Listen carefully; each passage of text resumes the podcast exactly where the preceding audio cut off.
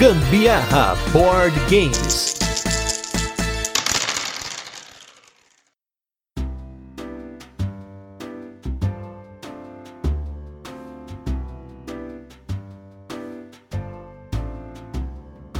As árvores somos nós. Ah, desculpa, dei cãibra. Eu sou a Carol Guzmão. E eu sou Gustavo Lopes e essa é uma piada que poucos de vocês vão entender, mas se você não entendeu, procura aí nas internets da vida. E esse é mais um episódio do Gambiarra Board Games, o seu podcast sobre jogos de tabuleiro, que faz parte da família de podcasts Papo de Louco. E no episódio dessa semana, vamos falar de um jogo de cartas escolhido pelos nossos apoiadores no nosso último leilão do Gambiarra Board Games. Um jogo que rola um bloco maroto, muita maldade para um carteado de cartas tão bonitas, que é o jogo Arboretum. Mas antes, vamos para os nossos recadinhos e destaques da semana e logo a gente volta com a nossa resenha, onde a gente comenta um pouco sobre o jogo, apresenta como ele funciona, passamos para as curiosidades, a nossa experiência com ele e a nossa opinião. Primeiro recadinho aqui é que vai ter um cast sobre o Diversão Offline semana que vem. Inclusive, é por conta do Diversão Offline que a minha voz está um pouco alterada hoje, que está em recuperação. Fiquei dois dias praticamente em silêncio. Mais uma piada. Eu tô alterado. Eu tô alterado. Meu Deus.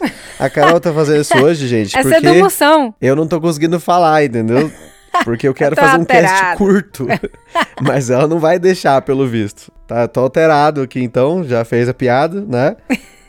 É por emoção. conta de ter falado com tantas pessoas lá no DOF. Agradecer todo mundo, mas a gente vai agradecer de novo aí no cast sobre o DOF. Então aguarde. Semana que vem tem cast sobre o Diversão Offline, comentando aí um pouquinho sobre como foi a nossa experiência e por que que minha voz tá só o pó. Segundo lugar, queria agradecer também aos nossos novos apoiadores da semana aí, a Erika Scheffer e o Wagner Lapa. Um grande abraço pra vocês que nos apoiam agora lá no Catarse. E se você não apoia o Gambiarra Board Games no Catarse, entra lá, procura no Catarse Gambiarra Board Games pra você apoiar essa criação de conteúdo. Conteúdo que a gente cria aí toda semana, faça chuva, faça sol ou mesmo sem voz. E nos destaques da semana, vamos com dois jogos, dois jogos que nós jogamos com os nossos amigos, jogos que eu trouxe pra eles na minha viagem, né, com pagamento praticamente pela mala, ter pensado uma mala que cabia tanto jogo. Começando aí pelo jogo Scout, jogo que está concorrendo aí ao Spiel des Jahres, maior premiação dos jogos de tabuleiro na Alemanha. Um jogo de 2 a 5 jogadores de escalada, no qual você tem cartas numeradas e essas cartas têm números que são na parte de cima dela e na parte de baixo. E você recebe um número de cartas no começo do jogo e você pode escolher se você quer ficar com essas cartas viradas para cima ou virá-las e ficá-las com elas viradas para baixo com os números que estão lá. E é- interessante porque ele é um jogo que você não pode ordenar as cartas da sua mão e você precisa sempre escalar. Por isso que é um jogo de escalada. Você tem sempre que ganhar da numeração que está na mesa. Então você pode colocar uma sequência de números maior do que o que está na mesa, ou você pode colocar um número maior de números iguais daqueles que estão na mesa, ou até maiores ali. Se você, por exemplo, tem um, lá na mesa um 7 e um 8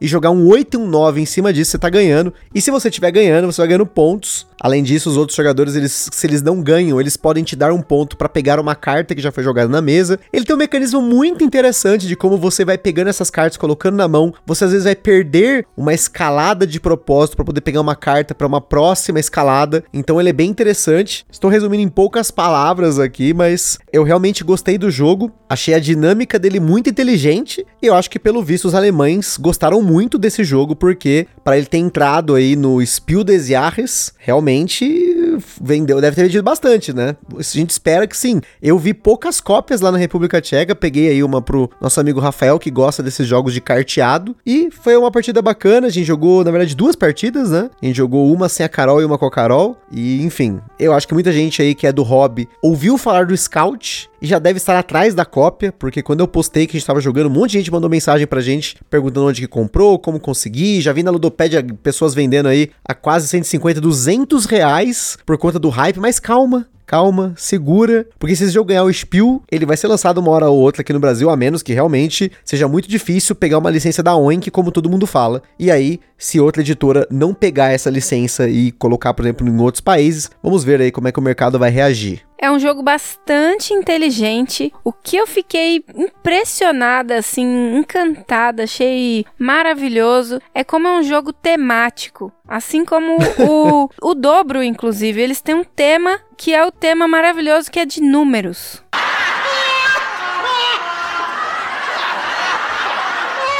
Muito bom. É um jogo abstrato, né? Um carteado, né? Não, é Mas ainda tema que- de números. Mas ainda que esse Scout, que é da Oink Games, que é essa edição do Rafael, ele tenta colocar um tema de circo ali com os nomes, uma cartolinha e tal, mas nada a ver. Eu prefiro a edição japonesa do jogo, que só é colorida. Ela parece um Uno daqueles Uno diferenciado lá, né? E o outro destaque é o jogo Foods, mais um jogo novo que nós jogamos, que nós trouxemos pra Bianca. Ela tava super empolgada com esse jogo já tem muito tempo, que ela tem perguntado: "Ah, mas uma editora tem interesse nesse jogo? Cool Mini, jogo bonito, facinho, tal". E esse Foods, ele é um jogo de 2 a 5 ou 6 jogadores, agora não me recordo, no qual a gente está fazendo umas barracas de comida, que elas são numeradas de 1 a 9. E- Esse jogo tem umas cartas que tem um furo nelas, e esse furo ele serve para mostrar qual que é o número da barraca que você está colocando no seu tabuleiro, né, a posição, ou o preço dela no tabuleiro de jogo, né? E a ideia é que você vai comprar essas cartas de barracas de diversos países para fazer combos, e aí ele tem um mecanismo estilo Catan, que quando você rola o dado, todo mundo ativa aquele local. Então tem um dado lá de 10 lados, então ele vai ter 1 a 9 e o 0 que você pode escolher qual você quer, e aí você ativa aquele local. Você faz vários combos nesse jogo dependendo do que você constrói no seu tabuleiro, porque você tem algumas adjacências que tem estrelinhas, que são meias estrelas, que conforme você encaixando as cartas, elas vão se tornando estrelas completas, além dos efeitos das próprias cartas, né? O tabuleiro normal, ele ganha moedas, né? Toda vez que rola, geralmente ganha moeda, e aí você vai tentando melhorar com essas cartas de barracas. Eu não gostei do jogo. Assim, ele como um filler, ele é bem interessante, bem legalzinho, mas ele é um jogo de mesa, né? Com bastante carta, você tem um tabuleiro extenso na mesa. Eu achei que conforme esse dado é rolado, você tem pouca chance de mitigar isso. Teve barraca, por exemplo, que eu construí que eu nunca ativei no jogo. E assim, eu até achei que a gente tinha jogado errado, porque tem algumas cartas que têm uns efeitos muito fortes, e isso escala muito, porque o jogo ele acaba quando um jogador faz 30 pontos, e em dois jogadores é 20 pontos.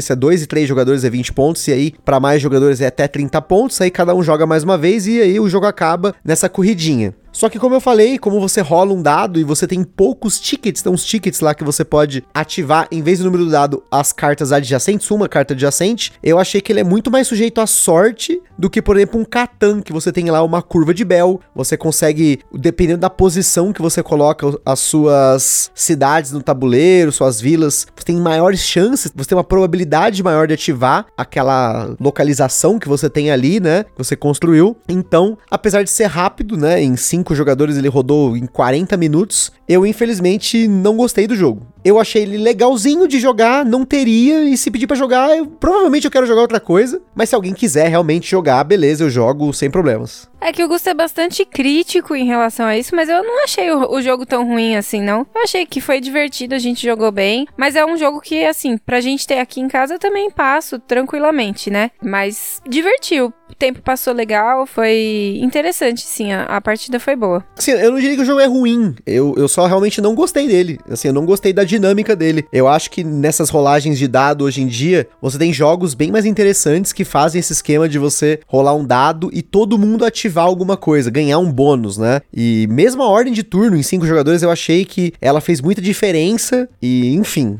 se você não conhece esse jogo, depois dá uma procurada pra você conhecer sobre ele. Ele é um jogo que não tem no Brasil, apesar da Culmini ter muitos jogos lançados aqui pela Galápagos, mas esse é um jogo que já tem algum tempo e não foi lançado aqui. Talvez ele não tenha feito sucesso lá fora e por conta disso não teve interesse em trazer ele pra cá. Mas eu mesmo, por exemplo, não tive interesse de jogar de novo depois de jogado. É difícil vocês ouvirem a gente aqui, principalmente eu falar que eu não gostei de um jogo, mas é porque realmente esse especificamente eu não gostei. Eu quero jogá-lo em dois pra ver como que ele joga, mas como um jogo rápido, eu prefiro muitos outros jogos, né, jogos filler, e como um jogo pra sentar na mesa pra jogar, eu também prefiro outros jogos, inclusive o próprio Catan, que já as pessoas já reclamam de sorte. Nesse Foods, então, você pode ter certeza que quem tem problema com sorte no jogo vai reclamar. Ainda mais porque tem essa de tipo, dependendo do que você construir no jogo, você tem momentos em que um jogador vai ganhar muita coisa e os outros jogadores vão ganhar quase nada. Tipo, eu vou ganhar um dinheiro, eu quero ganhar três pontos, mais cinco dinheiros, mais não sei o que, porque ele escala muito nisso e depende da onde você coloca a sua casinha. É tipo uma aposta, né? É tipo, não é nem um bingo, é uma aposta. Porque você tem números de 1 a 9, né? Casas de 1 a 9. E você, sei lá, eu construí e coloquei na 6, com o primeiro turno. No turno 2, rola 6. No turno 3, rola 6.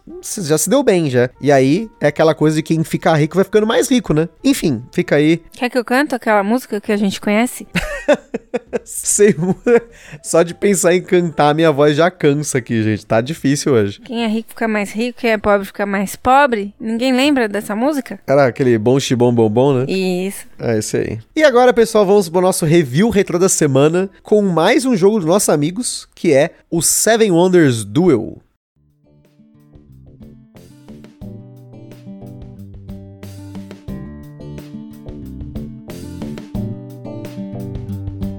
Seven Wonders Duel foi tema do nosso episódio número 96, um jogo exclusivo para dois jogadores que implementa o Seven Wonders, esse jogo premiadíssimo, nessa versão para duelo, no qual os dois jogadores vão utilizando cartas para poder montar ali o seu set collection, a sua coleção de cartas, ganhando bônus, ganhando pontos, você tem formas de ganhar no jogo por ponto, você tem como ganhar no jogo por uma trilha militar e você tem como ganhar no jogo acumulando ciência. Eu gostei muito do Seven Wonders Duel, eu subestimava ele um pouco, porque desde que a gente começou a dar mais atenção para esse tipo de jogo no hobby, ele tava esgotado na época, e aí ficava aquela briga pra galera comprar, e era uma falação, meu Deus do céu, é ranking do BGG, Seven Wonders Duel, Seven Wonders Duel, não sei o que, não sei o que lá. Você fica ouvindo muito, às vezes enche o saco. Mas, jogando o jogo, fiquei muito feliz que eu gostei muito dele. Chegou um momento que a gente jogava ele bem rápido aqui em casa. E, até hoje, nossos amigos não compraram as expansões dele. Então, a gente não teve a experiência do Seven Wonders Duel completão, que era um desejo do cast. Na época, eu, eu cogitei a comprá-lo, mas aí as coisas mudaram muito. A gente tá com bastante jogo. Então, vou esperar que a nossa amiga Bianca e o nosso amigo Rafael comprem as expansões para a gente poder jogar o Seven Wonders Duel completão. Esse daí realmente eu gostei bastante. Na época que a gente jogou, a gente se divertia muito. A gente jogou, sei lá, muitas partidas. Foram várias. Foram. Fora as que a gente não contou aqui no BG Stats pra variar, né? É, foram várias partidas e foi muito legal. A gente sempre se surpreendia com o resultado no final, porque cada vez era uma técnica nova utilizada. E aí, nossa, foi muito legal. Foi bastante boa aquela experiência que a gente teve. E aí, se você não conhece o Seven Wonders Duel, volta aí no nosso feed feed nos nossos episódios e ouça o episódio número 96, Seven Wonders Duel. Mas hoje vamos com jogo novo, é jogo novo que vem para vocês aí, escolhido pelos nossos apoiadores lá do Catarse, que é o jogo Arboretum.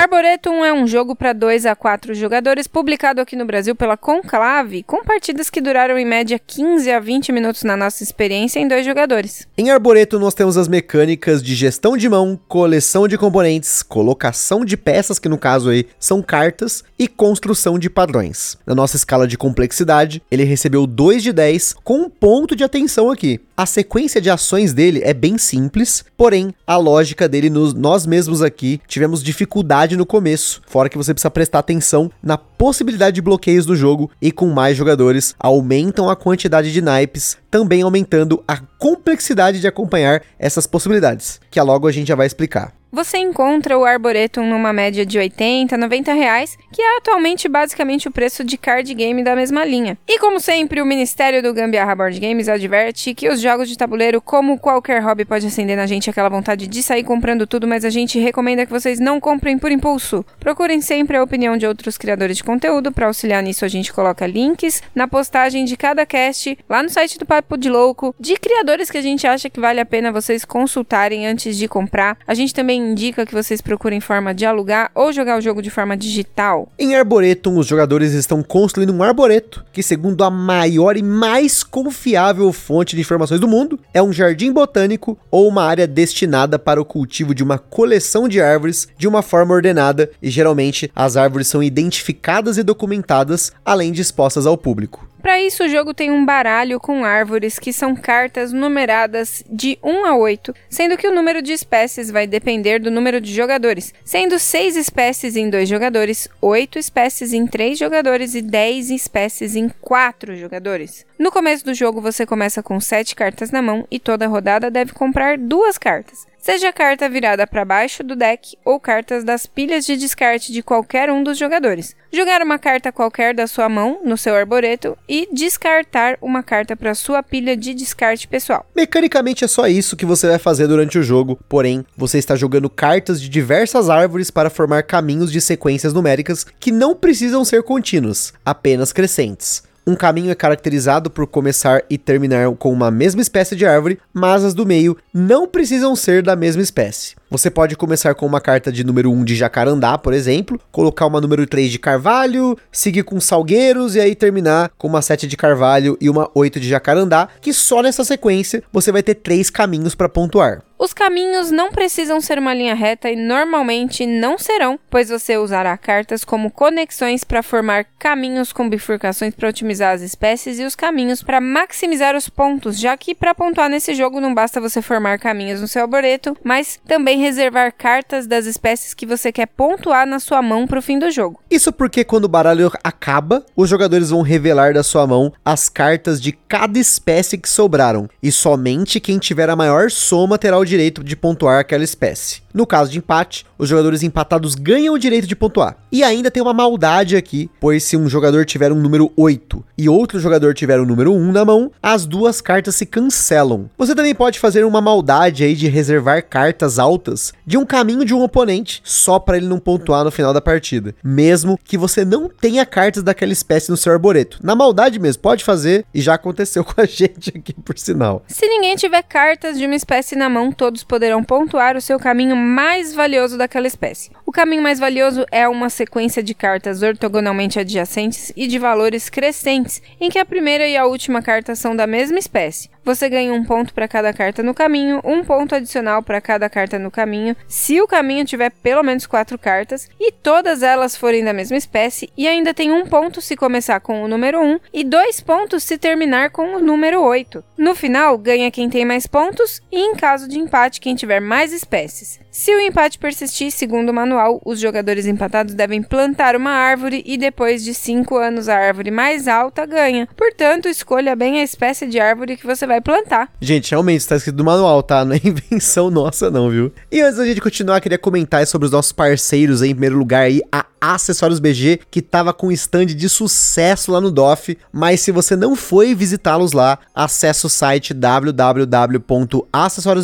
www.acessoriosbg.com.br para você conhecer os inúmeros acessórios e linhas de acessórios que eles têm lá. Tem playmat, overlay, acessórios para você embelezar os seus jogos, para aumentar a funcionalidade do jogo. Então confere lá. Em segundo lugar, nós temos o nosso evento parceiro que é o Board Game São Paulo, que ocorre todo último sábado do mês lá na Omniverse, no Brooklyn, aqui na capital São Paulo. E se você quiser acompanhar um pouquinho dos eventos e dos sorteios e outras coisas que eles fazem lá, procure lá nas redes sociais como Board Game São Paulo no Instagram e no Facebook. Tem a nossa loja parceira que é a Bravo Jogos, tem excelentes condições de preço e frete para você comprar seus jogos de tabuleiro. E se você colocar o cupom Gambiarra na Bravo no final da sua compra, você ajuda o Gambiarra Board Games e ainda ganha brinde sem gastar nenhum centavo adicional. E por fim, temos a nossa loja parceira Aroma de Madeira, que eles têm produtos exclusivos em madeira para os seus jogos de tabuleiro, RPG, acessórios de pintura, tem uma série de coisas bacanas lá no site deles, tem coisas de aromaterapia. É um site bem diverso. Eu, eu recomendo que você procure lá e veja, por exemplo, o gamão deles, a mancala, eles têm jogos de tabuleiro clássicos em madeira lá. Então acessa lá www.aromademadeira.com.br. E não se esqueçam de seguir a gente lá no nosso Instagram, que é lá que a gente compartilha as fotos dos jogos que a gente fala aqui, principalmente do jogo da semana. A gente mostra unboxings e também compartilhamos as fotos das jogatinas da galera que marca a gente nos stories. Por lá vocês também falam com a gente, perguntam alguma coisa, manda sugestão e até faz parceria. E se você curte o nosso conteúdo, compartilha nas redes sociais. E também avalie a gente nas suas plataformas de podcast como Spotify, iTunes e N outras aí. Você pode colocar suas cinco estrelinhas, fazer um reviewzinho nosso lá maroto para ajudar a gente aí a sempre alcançar mais pessoas.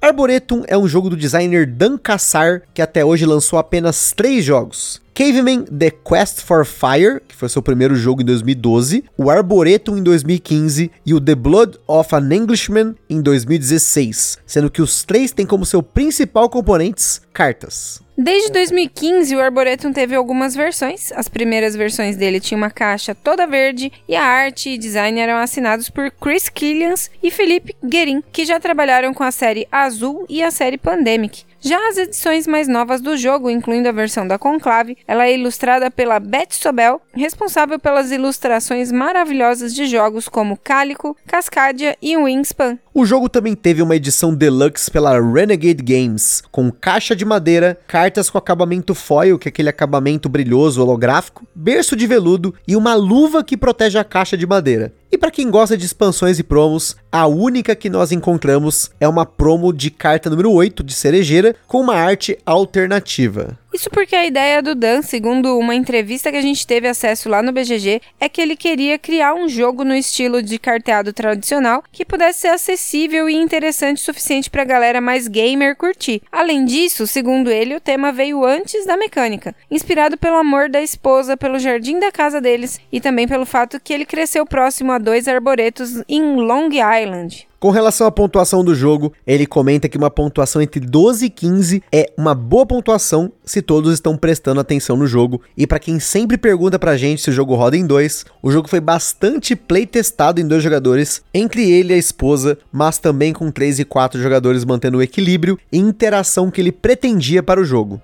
E por se tratar de um jogo de cartas, vocês já sabem que a gente tem que falar de sleeves. A gente eslivou o nosso com uma sobra de sleeves que a gente tinha aqui em casa. São 80 sleeves tamanho 57 por 89, que é o padrão Quimera que sobraram de outro jogo aí que a gente eslivou também. Mas como você só embaralha no começo do jogo, dependendo dos seus hábitos de jogatina, talvez não tenha tanta necessidade de você eslivar o de vocês. E falando da nossa experiência com ele, a gente não jogou em mais jogadores, a gente só jogou em dois aqui. Primeiramente por porque a gente no começo achou a dinâmica confusa. Eu, por exemplo, não indicaria esse jogo para quem não está acostumado com jogos de colocação de peças, porque você provavelmente vai ver a pessoa fazendo uma fileira de cartas do mesmo naipe. A gente fez isso no começo do jogo e achou tipo, caramba, mas não faz muito sentido o jogo e só depois de jogar algumas partidas que a gente entendeu que a melhor forma e mais otimizada de pontuar era você tentar usar um número menor de cartas e fazer caminhos que cruzavam entre elas para que você pudesse utilizar essas mesmas cartas para pontuar múltiplas vezes. E mesmo nas últimas partidas a Carol pode falar até melhor do que eu que ela teve dificuldade em otimizar a mesa dela para fazer essa pontuação boa. É claro que eu falo melhor que você, porque fui eu que fiz. Fez o quê? A má escolha. Faz sentido, mas o que, que você achou da dinâmica dele? Eu tava tentando de várias maneiras fazer um caminho onde eu conseguisse utilizar daquele mesmo caminho para fazer outros caminhos que fizessem interligações ali, para tentar pontuar, né? Mas o grande problema é que eu não consegui. É, isso nas primeiras partidas, né? Por favor, né? Depois a gente acabou jogando mais vezes, tanto que a partida que vocês vão ver as fotos lá no nosso Instagram, a Carol que ganhou a partida. É, não, mas eu, eu ganhei mas de qualquer maneira, eu tinha nas outras partidas, porque essa daí foi um milagre. Mas nas outras partidas eu tinha comido uma boa bola por causa disso, porque eu tava tentando fazer de uma forma sequencial esse negócio de pular números, pela regra você pode pular números, comer números aí, isso me dá um ativa meu toque, então eu não posso permitir essa situação acontecendo na minha mesa, no meu arboretum ali. Então eu tento manter a numeração em, em ordem cronológica, direitinho. O grande problema é que por vezes eu não consigo juntar as mesmas árvores para poder no final ter essas árvores na mão e conseguir fazer uma boa soma para pontuar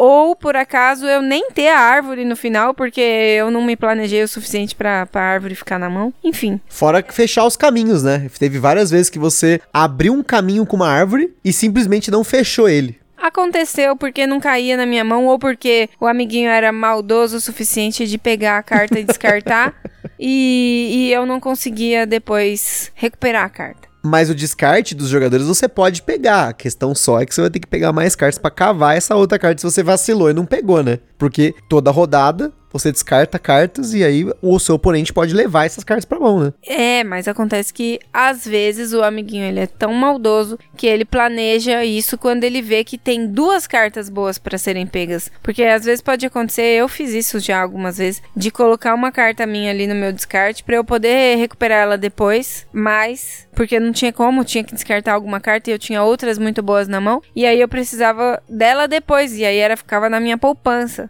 Mas aí o amiguinho ia lá e fazia alguma sacanagem. E assim, no começo eu não gostei, né, do Arboretum. A, a primeira, as primeiras partidas, acho que as duas, três primeiras partidas, eu não tinha gostado do jogo. Não fazia muito sentido para mim. E aí, insistindo nele, eu acabei pegando melhor essa dinâmica dele. E mais uma vez, né, gente? A gente sempre fala aí de você insistir no jogo, você conhecer realmente o jogo para poder opinar. Lógico, a gente, como criador de conteúdo, é muito importante, né? Mais do que importante, conhecer o jogo bem para poder opinar. Mas às vezes você precisa insistir no jogo se você não pegou ele direitinho. Porque pode ser que você simplesmente não tenha entendido alguma coisa, alguma dinâmica dele que no começo foi confusa e eventualmente ela clicou na sua cabeça, né? E é meio óbvio aqui, mas é, é sempre importante você ter alguns pontos de bifurcação no jogo, tipo uns 3 e 6, para que o caminho se divida por ali. Então, a partir de um 3, você consegue ter outras duas cartas de valor baixo de diferentes espécies e continuar um caminho. E contar a carta do jogo é importante, gente. Olha só, contar a carta, que é uma coisa mais de memória, é importante